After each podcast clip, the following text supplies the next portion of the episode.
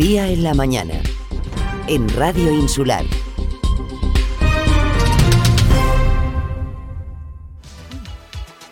Despido este año y comienzo el siguiente con un nuevo compañero de viaje.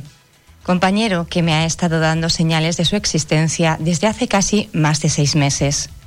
Pero la ineptitud, no se me ocurre otra palabra ahora mismo, de este sistema sanitario y de algún que otro profesional han hecho que no se me haya confirmado su nombre hasta hace siete días. Mi compañero se llama Cáncer. Con estas palabras comienza el libro que ha escrito, bueno, una escritora novel, pero referente en Fuerteventura por su lucha por una sanidad digna y que cuenta en estas páginas de este libro, que en realidad son dos libros, ella es eh, Izaskun Núñez y cuenta, como decíamos, su experiencia con el cáncer. Buenos días, Izaskun. Hola, buenos días. Eh, está publicado ya en Amazon Sí. y se llama, según cómo lo cojas, Pa'alante por un lado y Yo, tu vida por otro. Hablamos de cáncer y hablamos de sentimientos. Sí. Izaskun, ¿qué, qué te hace eh, plasmar toda esa experiencia que has vivido desde el año 2015 hasta, hasta ahora? ¿Cómo, ¿Qué te lleva a compartirlo?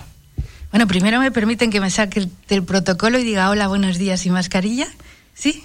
Y ahora ya me la vuelvo a poner, ¿vale? Sí, porque si no, igual tenemos Mira, problemas. no, no, no, no, no, soy bastante respetuosa, aunque no comparto muchas de las decisiones que se toman en este tema, pero soy muy respetuosa porque vivo en una sociedad, no vivo ermitaña. Entonces tengo una responsabilidad civil como creo que tenemos todas y todas las que vivimos en sociedad, ¿no? Eh, Mira, yo cuando empecé con cáncer, quien, quien llevó conmigo todo el proceso sabe que yo no sé por qué, pues no sé por qué avatares de la vida me dio cuando estaba, "Buh, esto es una mierda. Compartirlo en redes sociales. Sí, empecé a compartirlo en redes sociales y fue la repera porque tuvo un éxito tremendo. Y yo no me acordaba de lo que escribía. Yo estaba "Buh, así una mierda y me daba por escribir y lo compartía, ¿no? Pero te ayudaba el hecho de escribir, ya no solo de Sí, tener un ¿sabes? feedback, Más sino que lo que me ayudó el escribir fue el acompañamiento de la gente. Es tremendo. Yo, yo siempre decía y sigo diciendo que cuando alguien me dice que, tiene alguna enfermedad, sobre todo cáncer, que es la que yo he pasado más, la que más he vivido, ¿no? Eh, yo digo que es muy importante no sentirse solo, no sentirse sola, ¿sabes? Y yo fui una sortuda porque gracias a las redes eh, yo tuve un acompañamiento tremendo, tremendo, fue tremendo. Y, y entonces la gente me decía que lo escribiera, pero nunca vi la historia de escribirlo, ¿sabes? Y hasta que ahora, pues no sé, pues, pues se ha dado y, y- y sale a la luz. Y sale a la luz, pero como digo yo, pero tampoco para ser un bestsellers, ni para yo hacerme millonaria, ni nada, ¿no? Sale, Bueno, no sabemos, ¿eh? Sale con. Mira, yo con que, con que lo tenga la gente que, que compartió todo este camino de cáncer conmigo, eh, más que suficiente para que nos quede como un recuerdo, ¿sabes? Y luego te quería comentar que a nivel económico, el libro está en Amazon, ¿no? Porque, bueno, pues, pues es lo mismo, ¿no? Yo, yo soy del libro de papel, pero no puedo, no puedo hacer caso omiso a la sociedad, ¿no? Y hoy en día vivimos en la época digital y bueno, aunque no soy tampoco muy partidaria de todas estas cosas, pero bueno, está en Amazon como ebook. Y como ebook el libro va todo seguido, es como el paso doble, ¿no? Lo lees todo seguido. Entonces, la opción, vamos a intentar también subirlo a otras, a otras Plataformas a otras plataformas digitales, pero no vamos a dar opción de compra en papel, ¿vale? Para dar salida a las librerías de toda la vida en impreso. ¿A partir de cuándo se Eh, van a poder El adquirir? impreso ya va a estar en. El, el miércoles ya nos da. Yo me vine aquí a Fuerteventura para hacerlo aquí, para dejar el dinero aquí, como digo yo. Y la hace imprenta Masorata, hace el libro, y luego Robert, Roberto Marván, eh, nos hace lo que es la cartelería y los banners, o eso, no sé cómo se llama eso. Y entonces el libro impreso lo vamos a tener el miércoles ya. Y aquí en Fuerteventura, de momento, va a estar en la librería Tagoror, en la librería Lápiz y Papel y en la librería Tuareg va a estar. Y, y eso, y el libro em- impreso, como has dicho tú, si tú lo coges así, eh, pone el título para adelante, que es Todo el camino con cáncer, y cuando le das la vuelta, es Yo tu vida, que son sentimientos y pajeos míos que escribía yo, ¿no? Y luego, se presenta también Sí, el libro sí. el próximo viernes. Sí, y te quería decir una cosa, perdona, como siempre interrumpiendo yo. Eh, el libro a la venta en, en papel va a ser 10 euros, ¿no? Entonces, mm, cualquier asociación de aquí o de fuera que quiera vender el libro, mm, se queda con el 50% del libro para la asociación. O sea, de alguna forma abres la mano a las asociaciones sí, digo, majoreras que estén interesadas y en fuera venderlo, sí, sí, sí, sí, en eh, quedarse con De hecho, ya hay dos que lo han cogido, sí. Hay dos ya que lo han cogido, sí. Pero, pero sí, porque eso yo no, yo no pretendo con el libro, pues nada, pues yo con sacar el coste y como no tengo distribuidora, a mí cuando me lo pidan yo voy a tener que mandarlo por correo postal, va a haber un gasto, pues yo, la venta es 10, pues yo me quedo con 5 y los otros 5 euros para la asociación que lo quiera para beneficio. Izaskun, vamos a meternos un poquito en faena. Sí. Eh, palante, palante. es eh, un palante, además escrito tal cual. Pa, sí, lante. Sí, sí, sí, Es un poco el mensaje de ánimo cuando descubriste que tenías un compañero de viaje, en principio no muy deseado, eh, Palante yo creo que, que, marcó todo, todo, mm, toda la experiencia desde que yo empecé con cáncer. Era palante, palante. Y a, a mí lo único, lo único, que me salía era palante, vamos, palante, vamos, palante, palante, ¿no? Además es curioso porque eh, nombras cáncer en mayúsculas como sí, si fuera una, claro, una, un personaje, un compañero, ¿no? un compañero claro, claro. real. Yo nunca había cáncer y creo, yo creo que no hay que verle. Lo que pasa que cada cual tomamos la vida como nos viene y como creemos, ¿no? No es ni mejor ni peor. Entonces para mí cáncer fue un compañero y bueno, a mi cáncer se durmió, aunque ahora sigo todavía con el proceso este que hay, ¿no? De los cinco años, todavía con pruebas y con cosas, y yo confío, ahora tengo tumorales en agosto en el materno, confío que sean los últimos, si no ya serían los últimos en, a finales de año. Y luego tengo o sea, más ya pruebas en 2021, de otras cosas. En principio podrías decir que. Sí, él que está dormido, vencido. él está dormido, como digo yo, ¿no? Y yo creo que no se va a despertar ya porque llegamos a un pacto, ¿no? Y si se despierta, pues volveremos a caminar. O sea, yo no, ¿sabes? Ya de otra manera. Pero no se va a despertar ya. Ahora yo lo que tengo son todo, pues todos los rejos que me ha dejado, ¿no? Quizás como siempre te hemos visto como una mujer eh, muy luchadora, muy dura, pero me imagino que en ese proceso también habrá habido momentos de casi casi tirar la toalla. Yo estuve por tirar la toalla, porque yo hubo. Yo, ahora que lo veo de fuera, ¿sabes? Cuando. mm, Yo suelo comentar que mientras estás con todo el proceso de los tratamientos, eh, parece que estás ahí, tienes que estar fuerte, ¿no? Pero cuando todo eso se acaba, te quedas con un vacío. Hay como un síndrome de Estocolmo con cáncer, que quien lo ha vivido sabe de lo que estoy hablando. Es como dices, ¿y ahora qué? ¿Sabes? Se ha estado aquí, ¡puf! ¿y ahora qué, no? Entonces sí es verdad que ahí te caes y yo yo mm, durante todo el proceso de los tratamientos no necesité ayuda psicológica, pero luego sí la necesité, ¿no? Y a pesar de ser esa mujer fuerte, ¿no? Yo tuve momentos muy horribles, pero muy horribles. Bueno, yo creo que es- estaría bien también, eh, ahora que estás dando tu testimonio, que no sí. va eh, desligada una cosa de la otra. Una persona puede ser eh, muy fuerte y en un momento dado ser lo suficientemente inteligente para decir necesito ayuda y acudir a un profesional, ¿no? No están reñidos la fortaleza con la necesidad puntual de ayuda en un momento ¿Sabes dado. lo que yo aprendí o recordé gracias a cáncer? Que nos educan para no pedir ayuda, nos educan para ir de supermanes y de superwomans. Y es muy difícil que sepamos pedir ayuda. Y hay que saber pedir ayuda. Hay que saber tragarnos el orgullo, la soberbia, que yo de eso he sabido mucho en mi vida, y, y- y aprender a decir, eh, necesito ayuda, ayúdame. De la misma forma que también recordé con cáncer, que si tú no quieres que yo te ayude, te tengo que respetar y no ayudarte. También creo que, no generalizo, pero sí creo que nos han educado en un concepto muy paternalista y muy maternalista con la gente, ¿no? Entonces, yo creo que, que, tenemos que aprender también a, a si yo te veo mal a ti y te quiero ayudar, pero tú no quieres, por mucho que yo quiera, si tú no quieres, yo te tengo que respetar por mucho que me duela, ¿no? Y eso es otro de los aprendizajes que yo recordé gracias a cáncer. Al final lo has tomado como, no sé si como una herramienta de crecimiento personal. eh, ¿Es tu forma de estar en este mundo diferente a- antes de que se te detectara? Yo, yo creo que va en el libro, ¿no? Yo sí comento que, que si en uno de los escritos que cáncer no es diferente a cualquier otra situación crítica en la vida, ¿no? O sea, lo que pasa que, que nos han atemorizado con cáncer, ¿no? Parece que es el monstruo de, yo también comentaba y lo sigo viendo ahora, ¿no? Cuando, cuando vas por la calle y te miran como te vas a morir, tienes cáncer, ¿no? Y eso asusta, porque la gente, aunque no te lo diga, ves las miradas, ves los comportamientos de la Todavía gente. tiene ese peso, ese Sí, estigma todavía social. existe, todavía existe. Y el decir es una lacra, ¿no? Y, el, y, aunque se ha cambiado mucho, sobre todo en medios de comunicación, aunque se ha cambiado mucho respecto al, tratamiento de cáncer, ¿no? Pero yo sigo escuchando eso de cuando se habla de algo, esto es el cáncer de la sociedad, esto es el cáncer de no sé qué. Y eso yo invito a que se quite, ¿no? Porque, porque no ayuda, a, para mí no ayuda a sanar. A normalizar, además, no ayuda a, entenderlo como, como Y cáncer no es peor que. No, es, es diferente. Cáncer no es peor que, que, que un SIDA, no es peor que un COVID-19 en estado crítico, no es peor que, yo lo comento en el libro, no es peor que, que, una familia que no tiene dinero para sacar a sus hijos adelante y está en paro y se ve una situación, ¿sabes? No, es, son situaciones críticas y que, y que cada cual la afrontamos de la mejor manera que sabemos o que podemos, ¿no? Nosotros, o sea, nosotras quienes lo llevamos y todo nuestro entorno, ¿no? ¿Qué has descubierto de ti? Que no sabías que estuviera. Que soy una morruda.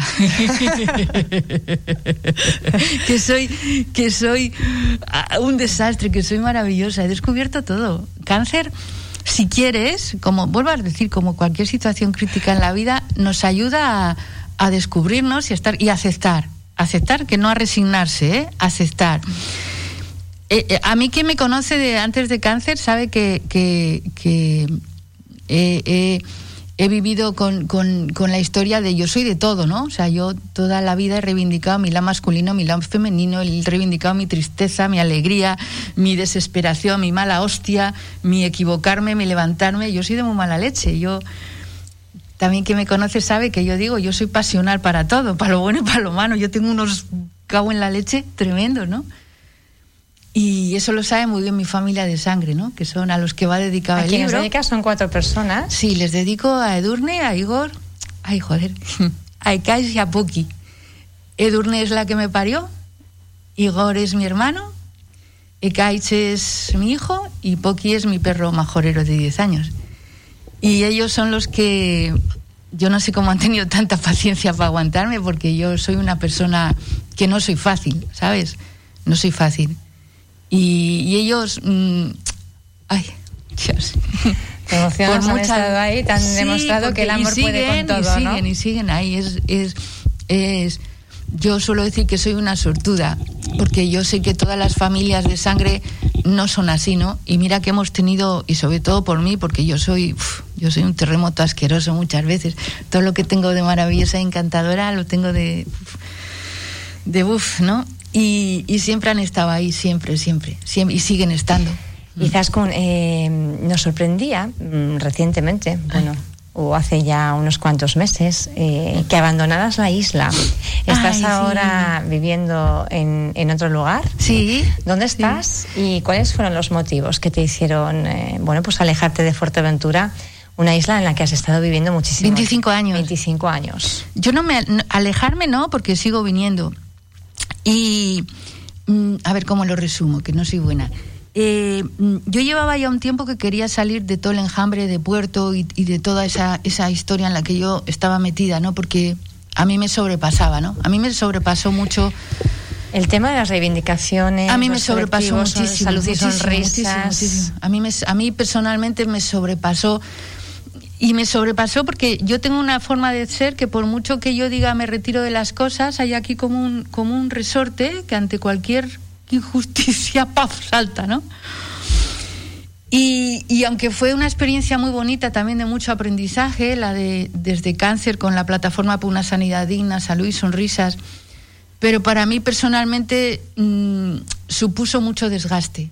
La volvería a repetir, ¿eh? La volvería a repetir porque creo que que mm, desde que sale la plata, yo siempre digo desde que desde que estas dos maravillas se plantan delante del, sistema, hospital, cuando ellos se plantan delante del hospital y vamos todos ahí a seguirles, hay hay que reconocer que hay Fuerteventura, hay un movimiento, no hay hay algo, no hay algo. Y yo eso estoy muy agradecida, pero para mí fue mucho coste. A la vez que fue muy bonito por toda la experiencia y por la gente y por y porque creo que sí sí hubo un cambio en Fuerteventura, ¿no? Hubo pero luego fue para mí personalmente, repito, fue un, un ¿cómo se dice? Fue un desengaño muy grande con, con toda la clase política majorera, con toda, con toda. porque yo nunca pensé que a nivel de sanidad llegaran a esos extremos de, de lo que llegaron, ¿no? Y de, y de vender. Pero luego entiendes que, que lo que se llama la clase política funciona así en todos los sitios, son casi todos, ¿no? O sea, es el sistema y bueno, pero para mí fue un poco decepcionante. Entonces, no sé, y son momentos de la vida, ¿no? Son momentos pues que dices, pues necesito cambiar. Entonces empecé a buscar sitios para irme más, más tranquila, ¿no? O sea, no tenía por qué ser fuera de la isla, podía ser perdida en Cofete, ¿no?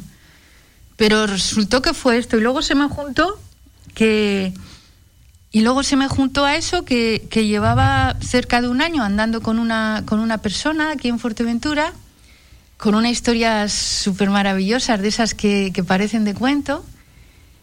Y el 24 de junio, estando almorzando, lo voy a decir, en el faro de Diego, que era también muy amigo de él, pues se desplomó, se cayó y se murió, ¿no? Entonces eso también... Mmm, ya me impulsó, o sea, pues igual me hubiera quedado un poquito más o igual, pero eso ya me impulsó a decir, pues, pues algo, ¿no? Además, un sitio donde él también iba a venir y, y bueno, y bien, bien, bien. Bien. ¿Cómo lo llevas ahora? ¿Más en soledad? ¿Sigues en contacto con las redes? ¿Menos, menos expuesta que antes? Mira, es muy curioso porque me fui, yo vivo en, en, en un sitio maravilloso con una gente maravillosa. Sois muy poquitos. Sí, se llama El Atazar, es la Sierra Norte de Madrid, es el embalse El Atazar, vive muy poquita gente, es un pueblo de los que yo pensé que ya no existían, para bien, o sea, para mí para bien, pero yo pensé que esos pueblos en España ya no existían con esas características, ¿no? A mí me recuerda a la escopeta nacional, los episodios nacionales de Benito Pérez Galdós, con, lo digo con todo el cariño del mundo, ¿eh? Y para mí ha sido todo un descubrimiento, todo un descubrimiento vivir con, y con me, ha costado, ¿eh? Al principio, me ha costado porque porque al principio era como un Fuerteventura chico, ¿sabes? O sea, todo, todo, todo un control, que, todo, todo, y me costó mucho, me costó mucho. Pero yo mm, estoy feliz con Poki, con mi perro de 10 años del Time Majorero 1500 leches, y estoy genial allí. Y bueno, con mis cosas, con mi. Eh, pasando el duelo de, de, de mi compañero, que para mí ha sido peor que cáncer, eh, a nivel de pasarlo mmm, es mucho más es mucho más duro pero pero se lleva porque yo creo que yo tengo un concepto de la muerte que muy bonito y creo que, que la gente cuando se va físicamente no se va. De hecho yo llevo conmigo bastantes sonrisas de las que también hablo en el libro y están todos los días presentes. Y él es verdad que hay una soledad, uf, ahí, pero la vida sigue. Los que se van físicamente son ellos. Y los demás, de una u otra manera, seguimos y, y, y, y rehacemos nuestras vidas, solos o acompañados. O sea que, que la, la muerte es otro paso más, ¿sabes? Que también creo que no nos han educado muy bien. Es algo que también contemplas en, en las páginas de este libro. Yo me vi en la muerte. Mira, yo me acuerdo, voy a contar una cosa que nunca he contado públicamente. Eh, Julio Viñoli, uh -huh. que se murió, yo me acuerdo que me encontré con Julio y con, con su compañero en el, en, el, en el insular, justo cuando se lo detectaron. Digo, ¿qué haces aquí? Bueno, y me contó, ¿no? Y digo, joder. Y el mismo día que lo operaron coincidió que estaba yo también en una, en una allí. Y Julio ahí abajo me dijo, digo, joder, digo, bueno, ya sabes, tal, y no sé qué, y me dice, sí, Cacun. Y me dice, dice, calla, y me dijo Julio, dice, calla, Cacun, que yo te veía por puerto, dice, y me cambiaba de acera, porque te veía tan mal, Cacun, dice que yo no, no me atrevía a saludarte, Cacun. Luego sí me escribía, ¿no? Dice, pero Cacun, yo es que te vi tan mal. Hubo una época que yo te... Y ahora que yo estoy ya así, que me he mejorado, que ya tengo cool, más culo y más jeta y más así, ¿no? Y hay gente que me dice cuando me ve, dice, jo, es que estuviste mal. Y es verdad, yo estuve muy mal. Yo rompí dos veces mi habitación entera. Pasa que luego sales a la calle y parece que sales... Sí, yo estuve una vez, bueno, de hecho, hubo dos fines de semana que el oncólogo me prohibió venir a Fuerteventura. Yo me deshidraté entera y me quedé en 45 kilos. Y, y luego lo que dicen los médicos es que lo mío podía haber sido una cosita de nada y se complicó de una manera tremenda. Lo mío fue una tras otra, una tras otra, una tras otra, una tras otra. Y fue horrible, fue horrible. Fue horrible. Yo me acuerdo mi hermano, Igor, perdona que saque la intimidad, pero que me dijo, dice, Tata, yo te voy a respetar si decides irte me va a joder, pero si yo te voy a... Dice, pero mientras no me digas que te quieres ir, voy a hacer lo indecible para que te levantes de la cama, ¿no? Y yo me acuerdo que hubo una Navidad que fue horrible, que además coincidió con que el gran gobierno de Canarias nos llamó al orden porque habíamos hecho un cartel y habíamos puesto secretaría y había que quitarlo. Y me llamaron del mismo gobierno de Canarias, de presidencia. Y yo en la cama he hecho una mierda que no, que no me tenía devolviendo. Y lo pasé muy mal. Yo he tenido ratos muy malos, pero no peores que otra gente, ¿eh? O sea, no peores que otra gente. No peores que otra gente. Yo creo que es eh, de una valentía encomiable, ¿no? El, poder eh, narrar Mira, todo perdona, esto. Hay, también hay otro, porque yo todo eso lo he revivido ahora. Me ha costado también sacarlo porque yo iba leyendo y se me iban moviendo muchas cosas de las que no me acordaba. Y hay uno que habla de valiente, porque hay una persona que me dice en su momento que yo soy muy valiente, ¿no? Yo le dije que bueno, que yo puedo reconocer que soy valiente, porque no, claro, como creo que todos somos grandes, ¿no?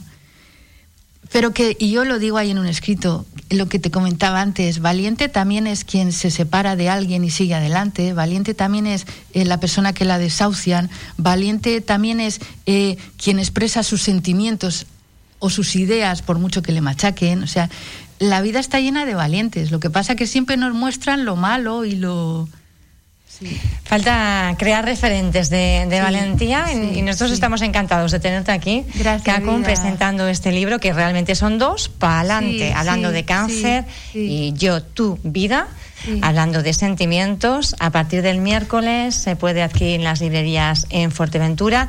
Las asociaciones majoreras que lo quieran, que puedan también distribuir eh, ejemplares de, libro y además, bueno, pues eh, beneficiarse de ese 50% para poder seguir impulsando su, su actividad. Y si a alguien le vale la experiencia, pues genial, ¿sabe? No tiene por qué valerle a todo el mundo. ¿Y el viernes a qué hora se presenta? El viernes, eh, ayer, porque a mí me hacía ilusión que fuera en el centro de salud. Porque tienes el prólogo de tu médico de cabecera. Sí, tengo el prólogo de mi médico de cabecera, de Manuel Ramírez, que ahora está en la gerencia. es, que, es que yo tengo que estar muy, agradecida a mucha gente.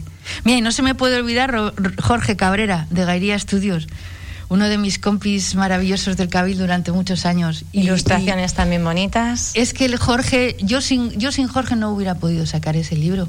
Jorge, ayer le decía, digo, yo no sé cómo tienes tanta paciencia conmigo. Jorge es, bueno, una pasada de hombre, sí, de verdad. Entonces, el, el, el, viernes de 6 a 8 en el, nos han dejado el, el, salón de actos del centro de salud de aquí arriba, ¿no? Puerto del Rosario 2. Sí, Puerto Rosario 2. De 6 a 8. No podremos estar mucha gente por el protocolo COVID, pero bueno, ojo, me dijeron ayer que hasta 20, 22. Dije, joder, si yo con que haya 10 me va de sobra, si solo es el hecho de presentarlo, ¿sabes? Quizás con pues eso. Un abrazo fortísimo, muchísimas gracias. A ustedes. Por estar con nosotros y marchamos ya, tres minutos, me he pasado de las diez, les dejo con mis compañeros, como saben, en buenas manos. Feliz fin de semana, volvemos el lunes. Bueno, gracias.